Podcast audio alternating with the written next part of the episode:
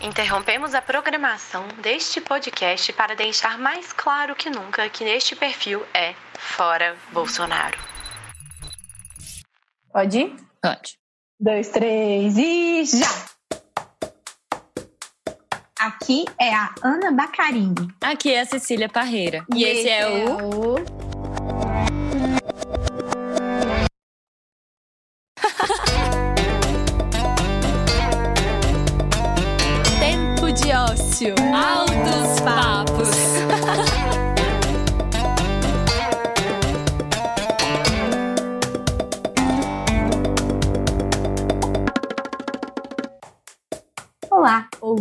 querida. Hoje, no dia em que esse podcast vai ao ar, é o Dia Internacional do Orgulho LGBTQIA+. Mais que uma data comemorativa, esse é um importante marco na luta contra a LGBTfobia. E para contextualizar o porquê da importância desse episódio, a gente apresenta agora um pouco do contexto histórico sobre essa data. Vem com a gente. Olha, em vários países do mundo, incluindo o Brasil, junho é conhecido como mês do orgulho LGBTQIA. Cada letra da sigla representa um grupo de pessoas e reúne orientações sexuais, ou seja, por quem cada pessoa se sente sexual e afetivamente atraída e identidades de gênero, ou seja, como a pessoa se identifica. Oficialmente, no dia 28 de junho é celebrado o Dia do Orgulho LGBTQIA+. A data foi escolhida porque foi quando aconteceu a revolta de Stonewall em Nova York, em 1969, que foi uma rebelião contra uma série de invasões da polícia aos bares frequentados pela comunidade LGBT. Esse não foi o primeiro levante, mas é considerado um dos mais importantes na luta pelo reconhecimento dos direitos civis de pessoas LGBTQIA. Infelizmente, a perseguição, discriminação e as violências contra pessoas por causa de sua orientação sexual ou identidade de gênero ainda é uma realidade ao redor do mundo. Segundo o levantamento feito pela Associação Internacional de Lésbicas, Gays, Bissexuais, Transsexuais e Intersexuais, em dezembro de 2020, eram 69 os países que ainda consideravam crime a relação sexual entre pessoas do mesmo gênero. Difícil de acreditar, né, gente? E hoje a gente vai falar sobre esse assunto, focando na representatividade LGBTQIA, na literatura. E por isso convidamos ninguém mais, ninguém menos que Amanda Magalhães, jornalista, escritora e autora do livro Do Verbo Corresponder e o que Veio Antes. A Amanda lançou recentemente o livro, que inclusive já nasceu como símbolo de resistência. A publicação faz parte de uma coleção que a editora Urutau lançou em resposta às declarações homofóbicas do ministro da Educação, Milton Ribeiro. Então, Amanda, eu queria saber um pouquinho mais a respeito desse lançamento, um pouquinho mais do seu livro e pedir para você começar se apresentando. Ei, meninas, que alegria estar aqui com vocês. Muito obrigada pelo espaço, por me receberem. É, primeiro, falar da importância que é estar aqui, né? Assim, os nossos corpos e nossos intelectos LGBTQIA+, estar em todos os lugares, ocupar todos os lugares. E bom, eu sou Amanda, sou jornalista, sou pesquisadora. Eu não sei ainda falar se eu sou escritora, mas lancei um livro do Verbo Corresponder que vem antes. E esse livro nasce de uma história que eu já tinha na minha cabeça há muito tempo, assim, que eu ia criando aos poucos no meu dia a dia, no meu cotidiano. E ele ganha, ele ganha corpo e ganha força a partir do momento que a editora Urutau, pelo seu selo político, que é a editora Hecatombe, lança essa chamada de livro é, para autores e livros com temática LGBTQIA+. E aí, é, sem nenhuma pretensão, eu escrevi, inscrevi o meu livro, né, mandei a minha história e, para minha surpresa, foi aprovado. E eu tenho meu livro parte dessa dessa coleção que chama Mil Tons de Escrita LGBTQIA+, e é uma, é uma alegria e um orgulho enorme fazer parte dessa coleção, justamente por isso que você falou, Ana, assim, por esse caráter político mesmo e social de, de nós estarmos representados também na literatura. Maravilha, Amanda. Eu queria puxar um pouquinho mais o gancho a respeito disso e falar com você a respeito da sua experiência, né, dessa questão das histórias centradas em personagens LGBTs. É, eu queria que você contasse um pouco de como foi essa sua vivência, né, que quando a gente estava conversando, você contou um pouco dessa identificação, né, e tudo mais. E eu queria que você discorresse um pouco, não só sobre a sua vivência, mas também falasse com a gente sobre a importância é, de demarcar que é uma literatura lésbica, por exemplo, e pensar junto com a gente se isso é um avanço ou uma segregação. Eu sempre li muito, desde de criança, da minha adolescência, eu sempre li muito. E todos os livros que a gente tem, que eu tive fácil acesso, né, na minha adolescência, que eu amava, não, não deixo, nunca vão deixar de ter o valor, que é Paula Pimenta, Maggie Cabot, todas essas escritoras, têm escritas muito heterocentradas, né? Então, centradas no, no afeto hétero, entre um casal hétero, né? O homem e a mulher que se apaixonam e se amam. E, e, eu acredito muito que todas essas, essas referências, seja na literatura, seja na televisão, nas músicas, é, elas nos formam afetivamente, assim, nos formam enquanto pessoas, cidadãos. Então, né, eu tive uma formação heterocentrada afetivamente, pensando nas minhas referências. E aí, há uns quatro anos atrás, eu tive o contato com o primeiro livro que não era heterocentrado, né? Era da escritora Natália Borges Polés, o livro Amora. É, e quando eu li, eu li aquelas páginas, eu falei assim, gente, é isso aqui, assim, é, é isso que eu quero ler, é com isso que eu me identifico, é, é isso aqui que me dá é, borboleta no estômago, que me dá um friozinho quando eu leio, porque é sobre isso aqui que, que minha vida, é, sobre isso que minha vida se pauta e é sobre é, esse amor que eu quero ler que eu quero escrever também. É, naquele momento eu ainda não escrevia profissionalmente, né? Como eu falei, eu não sei se eu, se eu já faço isso, mas aquele livro foi um, um pontapé inicial para dois processos de autorização na minha vida, assim primeiro processo de autorização é eu me autorizar ser uma mulher que gosta de mulheres, né? Assim, ser uma mulher que se apaixona por mulheres. Então, quando eu li as palavras da Natália no livro Amora, é, eu passei por dois processos de autorização. É, o primeiro processo de autorização é, dizia respeito do fato de eu ser uma mulher e me autorizar a amar outras mulheres, me apaixonar por outras mulheres. Então, é, eu fiquei pensando se eu tivesse lido a Natália quando mais nova, como teria sido o meu processo de me entender uma, uma mulher lésbica. É, e o segundo processo de autorização é justamente de escrever sobre isso, porque muita, muito do que eu escrevia e que era coisa muito pessoal, que ninguém lia, ninguém tinha acesso, era muito por isso. Às vezes eu escrevia e falava assim: ah, não sei se faz muito sentido mostrar para outras pessoas, não sei se é o que as outras pessoas querem ler. E aí, quando eu li a Natália, eu falei assim: nossa, sabe? Eu acho que é importante. É isso, gente... né? Foi tipo assim, nossa, é isso. É, era uma, foi uma explosão, assim, eu falei, gente, eu quero que todo mundo possa ler, assim, eu quero que todo mundo possa escrever sobre isso, que possa ler sobre isso. É, e foi muito importante. E isso é, cai nesse segundo ponto que, que você trouxe, assim, né? Da importância ou da não importância de chamar, por exemplo, é, de uma literatura lésbica. É assim, é... por que, que é importante, né? Porque quando a gente estava fazendo a pauta, veio muito essa reflexão assim, eu particularmente não tenho dúvida disso, mas eu consigo me colocar no lugar de uma pessoa que às vezes não tem acesso ao repertório que a gente tem, da importância da gente falar sobre esse assunto. Então, por isso que eu queria que você discorresse sobre isso, assim, se é um avanço ou se é um retrocesso de alguma forma, né? Porque, tipo assim, ainda a gente precisa falar disso. Então, vamos, vamos entender por que, que é importante. É, e aí eu vou lembrar do início do papo que, é, que vocês trouxeram alguns dados, né? Ainda é preciso falar porque ainda se mata muita gente LGBT, ainda se constrange muita gente é, que se identifica é, com, né, se identifica de, de uma forma que a sociedade não espera. É, então, é, tem muita gente que fala, ah, não, é, literatura é uma coisa muito maior do que esses nichos, a gente não deve colocar em caixinhas e tudo mais. E eu entendo, eu assim não sou nenhuma estudiosa de literatura para poder trazer aqui um conhecimento científico sobre isso. Mas eu fico pensando na minha experiência. Eu conheci a Natália porque me falaram que a Natália era uma escritora lésbica. E ela não escreve só sobre é, a vivência de um casal lésbico, nada disso. Ela é uma mulher lésbica, ela escreve de uma vivência lésbica.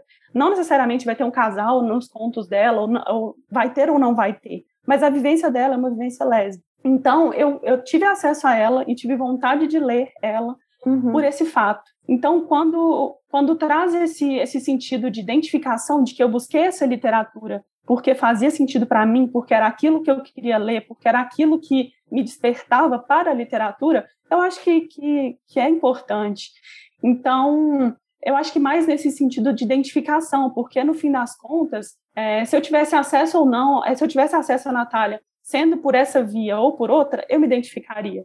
Mas o processo, eu acho que de buscar, então, por exemplo, quando você tem uma coleção que é centrada em vivências LGBT, que ia mais, uhum. é, as pessoas é, buscam conhecer essa coleção justamente por ela ser LGBTQIA+. Tem outras é pessoas... É falar diretamente com o público, assim, né? Com uma comunidade de pessoas específicas que vivenciam esse dia a dia na pele e que buscam ali, de novo, na literatura, algo que possa suprir esse pertencimento, né? Um pouco disso, assim. E mais do que eu acho que falar com a própria comunidade. Mas, por exemplo, é uma, uma coisa que eu sempre pergunto para as minhas amigas: quantos romances LGBT, quantos romances entre duas mulheres ou entre dois homens, ou um casal sáfico, né? Que, por exemplo, uma, uma menina bissexual com uma menina lésbica, vocês já leram? Né, e fica, fica aí essa, essa pulguinha para todo mundo que está escutando também, assim, quantos vocês já leram? É, e a partir do momento que você sabe que esse livro é, é um romance LGBT, que ia mais, né? Ele te desperta mais curiosidade ou não? Fala assim, não, eu não vou ler porque não, não quero saber sobre isso. Isso também é sintomático, né? Assim, a gente querer ou não, ah, não, não me interessa. Por que, que a vivência de outra pessoa não te interessa?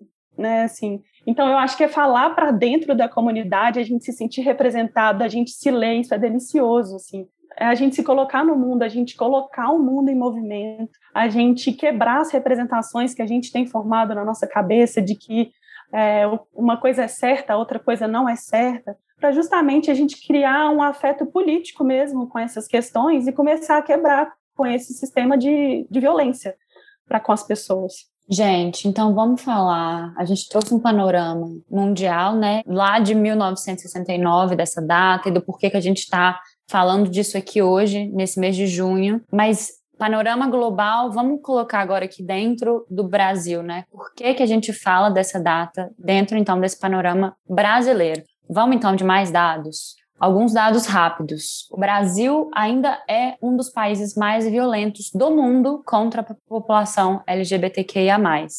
E aí, de acordo com o relatório da Associação Internacional de Lésbicas, Gays, Bissexuais, Transgêneros e Intersexuais, o Brasil ocupa o primeiro lugar nas Américas em quantidade de homicídios de pessoas LGBTs e também é o líder de assassinato de pessoas trans no mundo. Isso aí já todo mundo já sabe, não é novidade. Em 2020, a Associação Nacional de Travestis e Transsexuais, a ANTRA, encontrou um número recorde de assassinatos contra travestis e mulheres trans, um total de 175 casos foram mapeados. E em 2021, nos quatro primeiros meses, enquanto nos Estados Unidos foram 19 pessoas trans assassinadas, a gente chegou aqui no Brasil a cerca de 56 assassinatos. E assim, esses números não são absolutos, né? Existe um problema muito grande assim na constatação desses índices de violência no Brasil, porque os órgãos governamentais são carentes, né? Existe essa carência de mapeamento de dados. Então, assim, o Atlas da Violência de 2020, ele foi produzido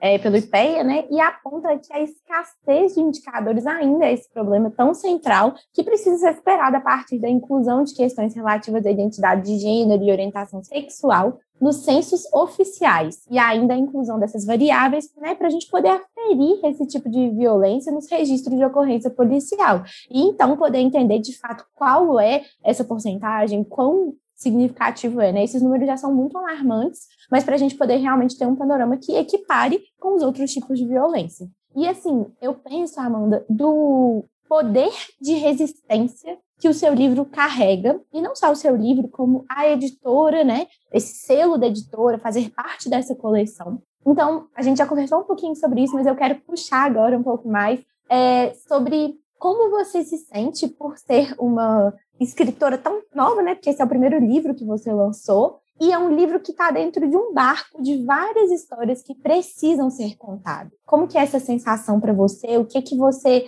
é, discorre? Né? Eu sinto que é uma resposta ao ministro da Educação, mas é também uma resposta a todos esses dados, a essa conjuntura social que a gente infelizmente ainda vive, não só no Brasil como no mundo. Gente, é, é muito curioso, assim. É, eu sempre estive no outro lugar, né? Eu sempre fui a leitora, então é, eu sempre fui a pessoa que ficava encantada, assim, eu falava, nossa, como isso foi importante para mim, nossa, como isso transformou. É igual eu falei da Natália, né? Nossa, como isso mudou minha vida em várias, várias situações. E agora está sendo, eu estou vivendo um pouco do outro lado, lógico que numa escala menor, pelo amor de Deus, eu não estou me comparando nunca a Natália, porque ela é gigantesca. É, mas às vezes eu recebo alguns relatos e falo assim, Amanda, eu estava passando por tal situação e seu livro me deu força, seu livro me deu coragem. Eu falo, Amanda, um dia eu quero ser corajosa igual tal personagem. É, Amanda, você não sabe o, que, que esse livro movimentou em mim. Eu nunca tinha lido alguma coisa desse tipo, eu nunca tinha lido uma história que fizesse sentido para mim.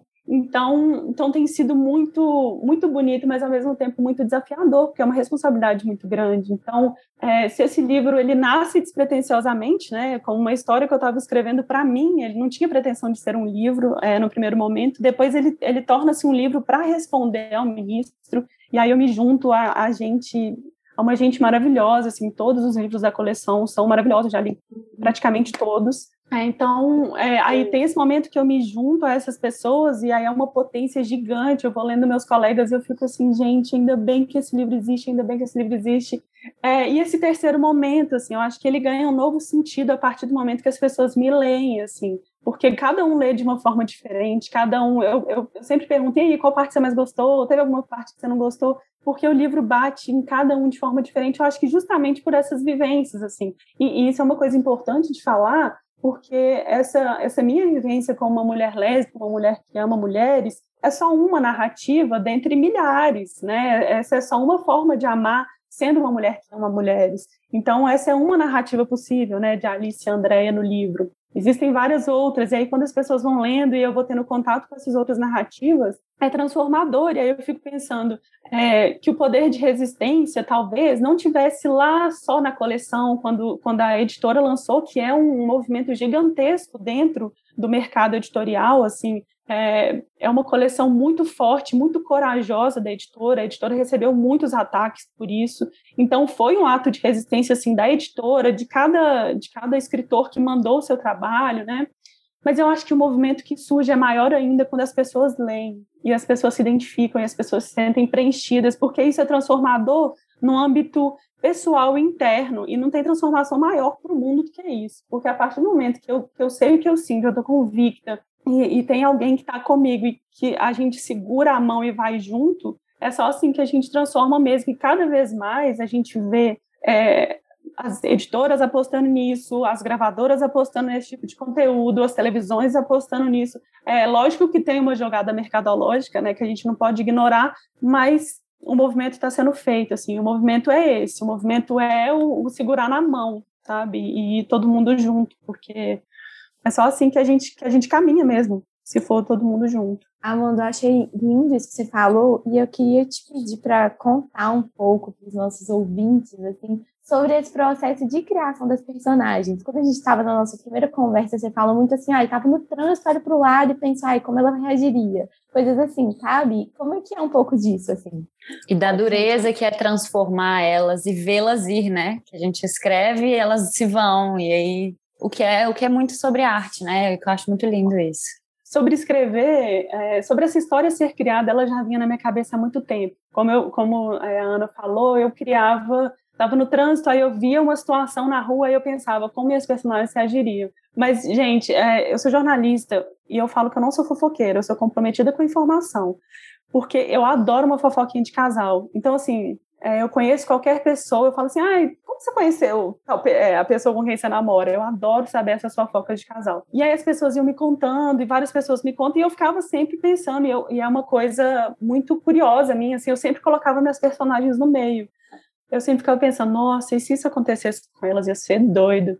Nossa, isso... e aí eu ia criando, e aí tinha esses momentos, assim, às vezes eu tava sei lá, escrevendo alguma coisa, eu pensava, nossa, escrevendo coisa para faculdade, para mestrado, e aí eu falava, nossa, o que, o que será que a Alice e a André estão fazendo agora? Sendo que elas existem, né? Elas existiam na minha cabeça. E aí elas iam, elas iam criando personalidade, criando forma na minha cabeça. Aí, Cis, entra esse processo de dureza de colocar no mundo, assim. porque aí passou por um processo de organização. Eu tive que sentar e falar assim, gente, vamos aqui anotar o que, é que cada uma é, porque elas iam mudando toda hora também, né? Porque como é, a, o nosso dia a dia é muito fluido, várias coisas acontecem, elas iam mudando também, elas iam mudando a personalidade, elas iam mudando é, de estado físico, assim. E aí, chegou no momento que, que elas já estavam mantendo um padrão, eu falei assim, não, então agora é a hora que, que elas acharam o lugar delas no mundo, assim. E aí foi o momento que eu sentei Aí eu abri minha agenda, escrevi o nome de cada uma numa página e fui escrevendo sobre elas. Depois eu abri outra página, fiz igual é, na escola, você tem o seu, a linha do tempo da história do Brasil. Uhum. Aí eu tracei,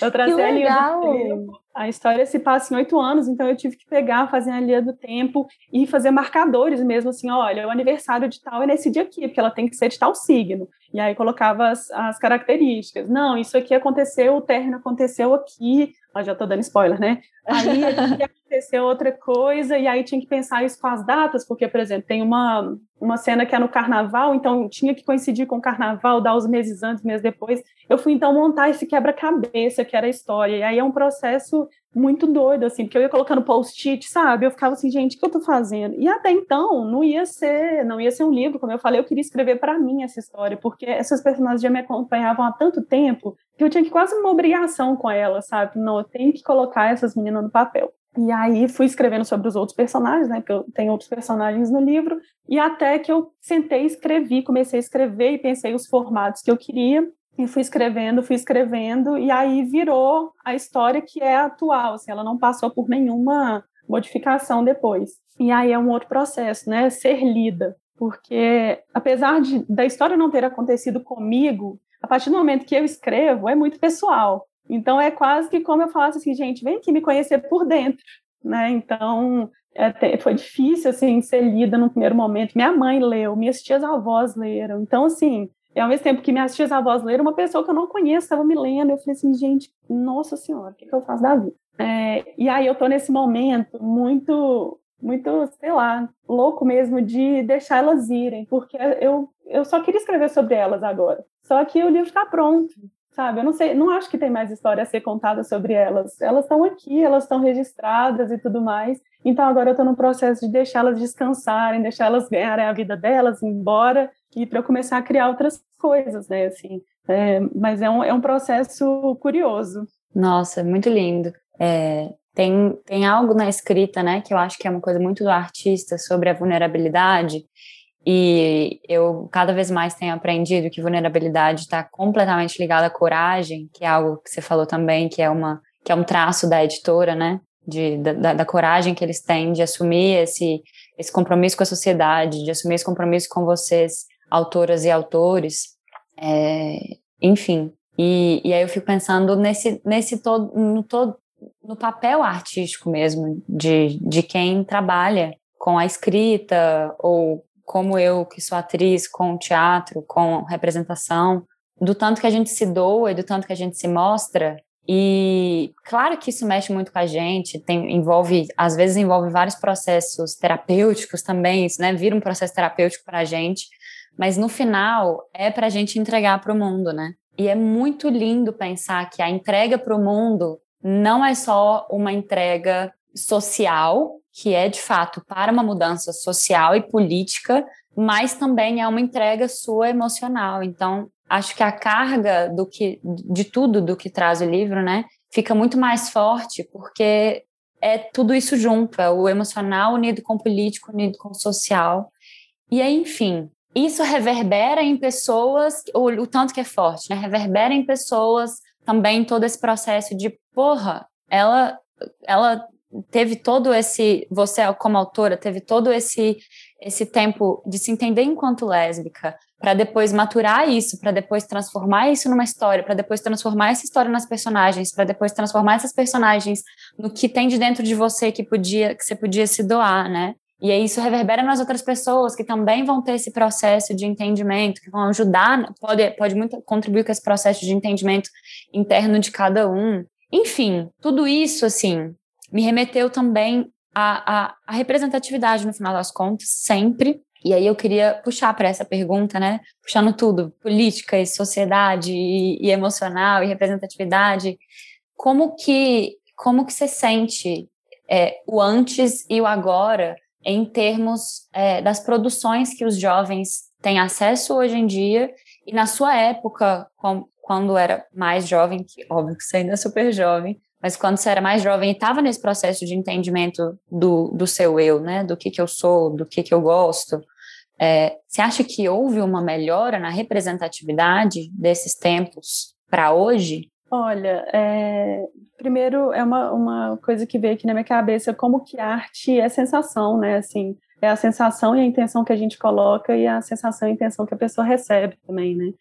E o tanto que esse processo é íntimo. Mas, mas indo para sua pergunta, não vou ficar aqui divagando, não. Eu, eu enxergo hoje uma maior abertura do mercado para narrativas LGBTQIA+, né? Assim, é, e aí eu acho que está ligado a dois fatores. Primeiro, a uma há uma necessidade mercadológica mesmo de chegar nessas pessoas, né, o interesse mesmo econômico de, de pautar essas questões, porque essas questões estão no, na, no auge, assim, e estão sendo discutidas, então as pessoas estão consumindo isso, é, mas esse processo é, gera um outro, né, porque a partir do momento que eu li Natália, eu escrevi uma coisa, uma editora me deu espaço, e aí outra pessoa pode ler, e aí vai criar uma outra coisa. Então gera uma cadeia também, mas eu vejo que existiam escritoras lésbicas, por exemplo, quando eu era adolescente. E eu nunca tive acesso, porque quando eu chegava, a gente comprava em livraria antes, né?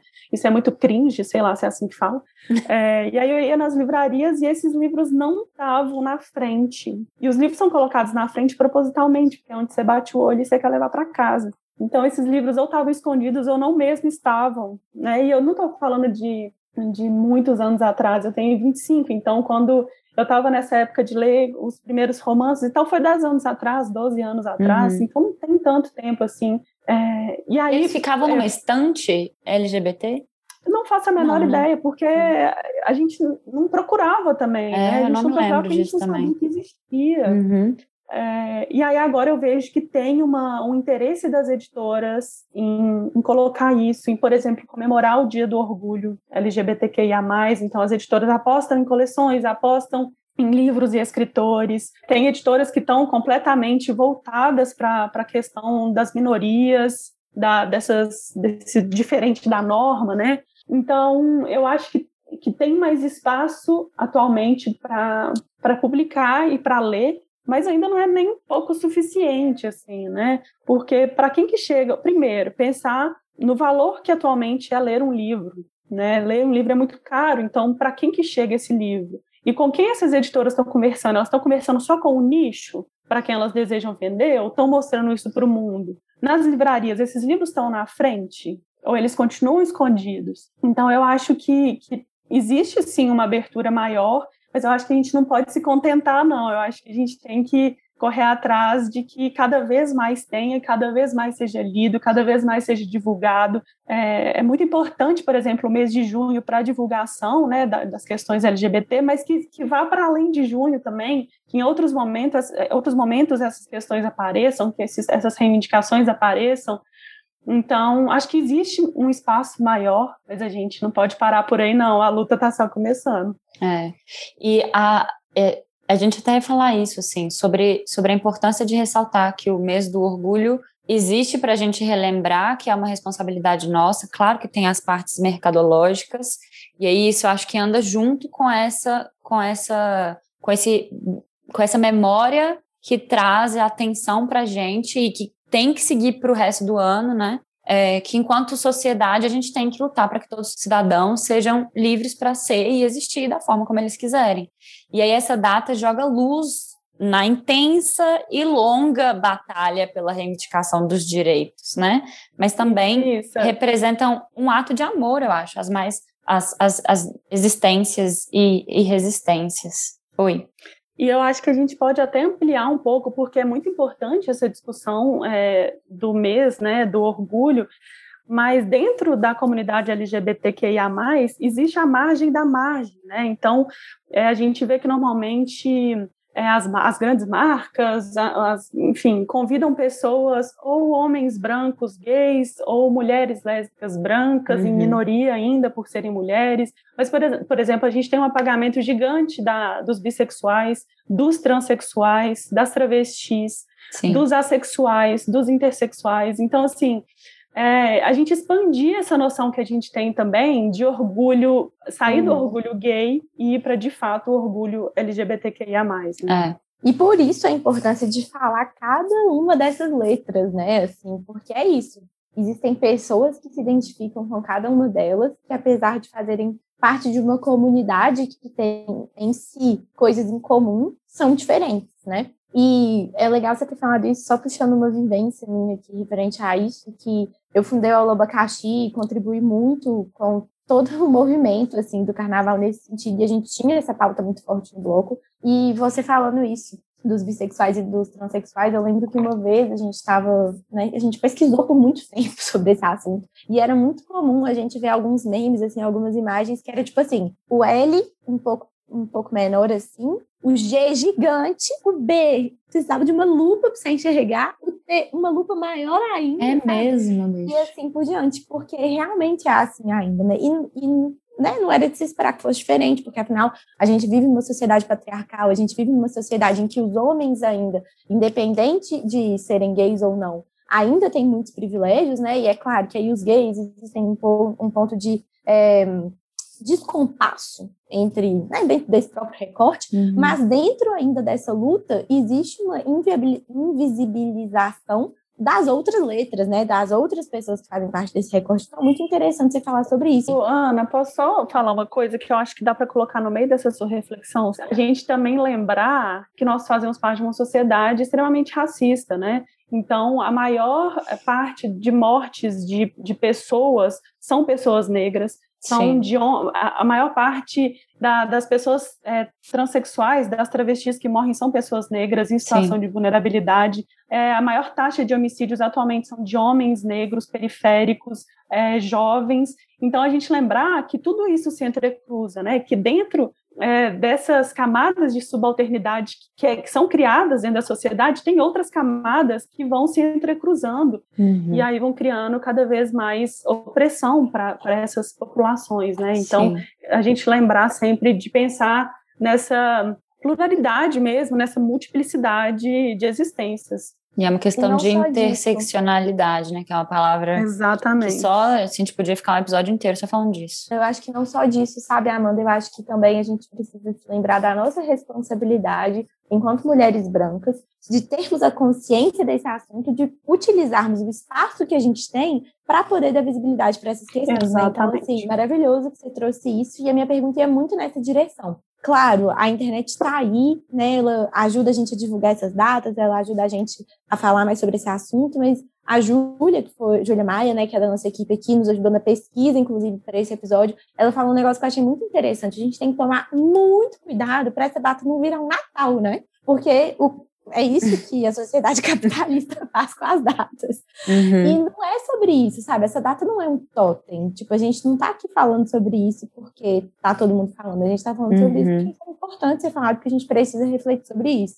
E aí a minha pergunta vai muito na linha do que você já estava falando, né? Como é que a gente faz para tornar essas produções mais acessíveis? Olha, primeiro lembrar aqui que a data é uma data de luta. Ela não é uma data de mera comemoração. Ela é uma data de luta é, a gente não pode deixar de comemorar nós da, da comunidade LGBTQIA+, porque é, celebrar também é uma forma de honrar quem veio antes, honrar quem lutou muito para a gente poder publicar um livro numa editora que fale sobre vivência lésbica. Então, uhum. é, esse dia de celebração é uma celebração e pelo, pelo que vem antes, pelas pessoas que estavam lá em Stonewall e todo mundo que já fez o, o simples movimento dentro da comunidade, que é o movimento de existir, né? E aí, pensando nesse sentido de, de acesso mesmo, é, esse assunto ele é tão, tão complicado, mas eu acho que, que a primeira coisa é a gente olhar para a gente mesmo, sabe? Eu acho que a gente, enquanto comunidade, olhar para a gente e ver o que, que a gente está fazendo com, com o nosso caminho, sabe? É, então, então, o pensar uma forma de acesso é a gente tentar escapar do padrão mesmo é a gente tentar escapar do mercado, desse mercadão doido, é ir para, por exemplo, a editora Urutau, né, a editora Catombe, ela é uma editora pequena, né? Então, ao mesmo tempo que isso dá a possibilidade dela publicar livros como esse, também ela tem menos visibilidade se for pensar em outras grandes editoras. Então a gente pensar de ir pela, pelas frestas mesmo, pelas fissuras, para a gente conseguir de alguma forma dar acesso e transformar o mínimo que a gente pode. Por Sim. exemplo, uma das coisas que a editora fez, que foi um combinado é, meu direto com a minha editora, que é a Débora, eu pedi para ela se eu tinha acesso ao livro digital. E ela me deu total acesso de distribuição desse livro digital. E ela me falou assim: ah, é bom que vocês conseguem vender e tal. É, muita gente precisava vender o livro digital, mas eu tinha total consciência de que meu livro era uma celebração e que eu não precisava lucrar, porque eu, eu tenho um outro emprego. É, então, eu coloquei é, disponível justamente para aumentar o acesso no momento que estão taxando cada vez mais os livros, que estão colocando cada vez mais barreiras para as pessoas estudarem, para as pessoas se instruírem. Então, eu acho que são movimentos pequenos. E eu, assim, eu não estou me vangloriando de ter feito isso, não, porque isso é o mínimo. Isso não é nada perto do que pode ser feito. Mas a gente só vai conseguir criar uma outra forma de consumo, uma outra forma de distribuição se a gente pensar junto, se a gente for pela beirada, se a gente não, não se deixar isso, ah, não, porque eu tenho que ir para uma editora grande para me distribuir muito. Não, sabe, a gente pode ir com calma, com cuidado, pensando no, no, no que vai gerar e na, em tudo que pode reverberar desse, dessas pequenas atitudes, pequenas coisas que a gente faz, até no nosso dia a dia mesmo, né? De, de uhum. produção local, artesanal, é, como a editora Catombe, que é uma editora pequenininha. Uhum. É, então, acho que, que a gente só cria uma nova possibilidade de, de futuro, assim, pensando juntos.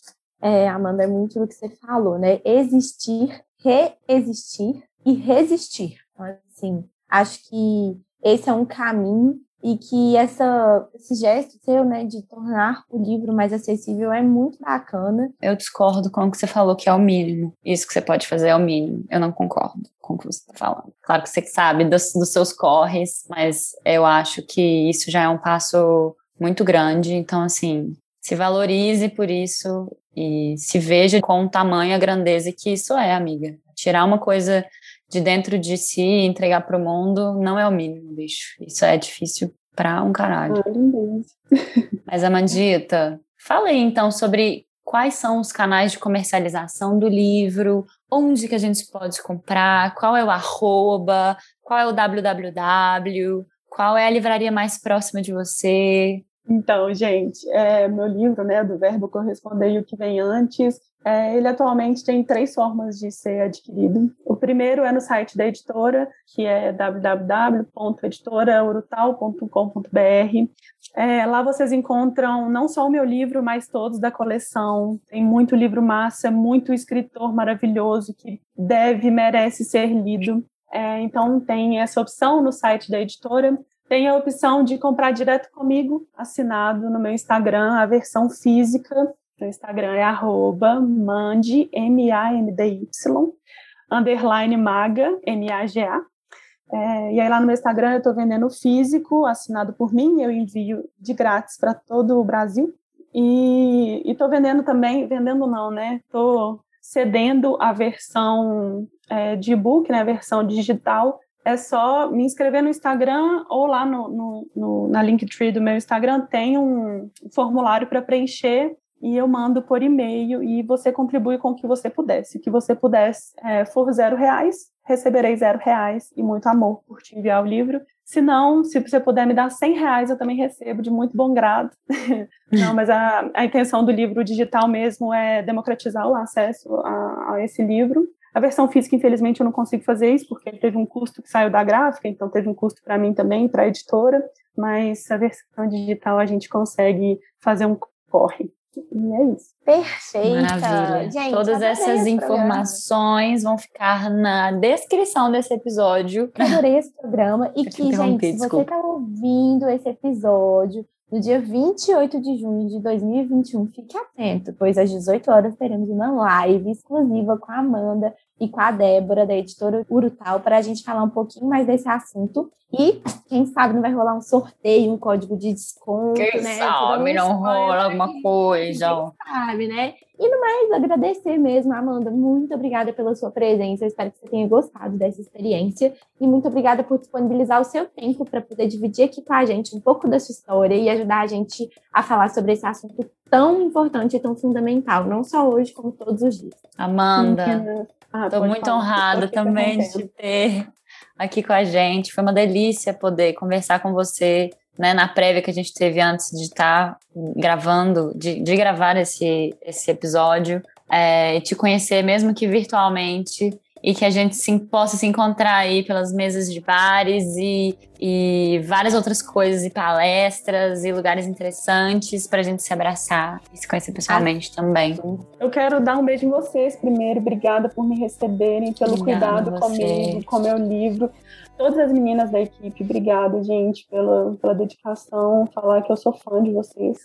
E que bom estar aqui, obrigada mesmo por me receberem, vocês são demais. E estou muito agradecida e que a gente possa celebrar essa data e lembrar da, da luta sempre. Vamos que vamos, né? Juntas a gente vai mais longe, com certeza. Então é isso, gente. Se vocês gostaram, acompanhem os nossos canais de comunicação, arroba Tempo de Osso, em todos os canais, e a gente segue por lá, conversando sempre. Um beijo, gente. Um beijo, obrigada. Beijo, obrigada.